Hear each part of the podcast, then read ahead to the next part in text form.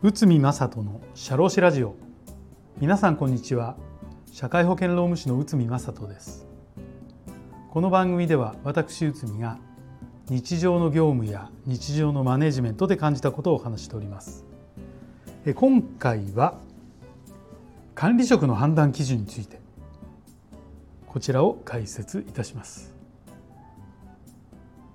多くの企業は長時間労働と残業代の問題が大きな課題となっていますがこれに伴い管理職の問題もクローズアップされています。これは管理職いわゆる労働基準法上では管理監督者と言われますけど管理職には残業手当休日出勤手当が免除されるからです。つまり管理職には残業手当などがつかないからです。深夜手当は管理職でも会社は支払わなければなりませんということをちょっと申し伝えます。この件については平成20年1月の日本マクドナルド事件が有名ですが現在も多くのご質問をいただきます。これに関する裁判があります。ピュアルネッサンス事件東京地裁平成24年5月。A は会社の取締役として正式に選任登記され組織図上もそのような記載があり会社から対価が支払われ取締役会で A の報酬額が議決されていることも認められる。しかし会社は規模に比して取締役の数が不自然に多く A には終始一貫して基本給と役職手当という名目で対価が支払われており雇用保険にも継続した加入がなされていたと。提出された証拠だけからは A の報酬額が変更されるつと取締役会の議決がなされたことは認められない。A は自らは労働者と主張。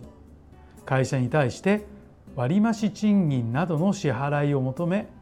裁判所に訴えたのです。そして裁判所は次の判断をしました。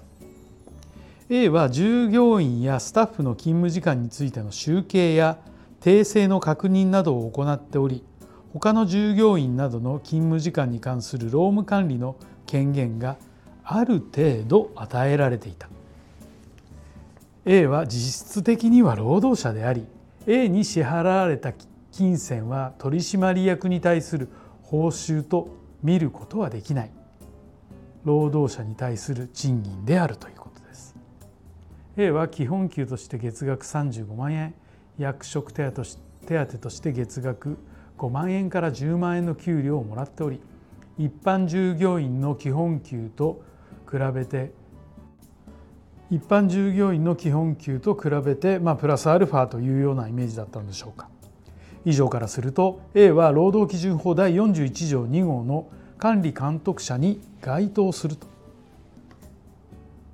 A は労働者であるが管理監督者に該当するためその請求できる時間外手当は深夜手当に限られる。裁判では A は取締役としては認められないが管理監督者として認められた。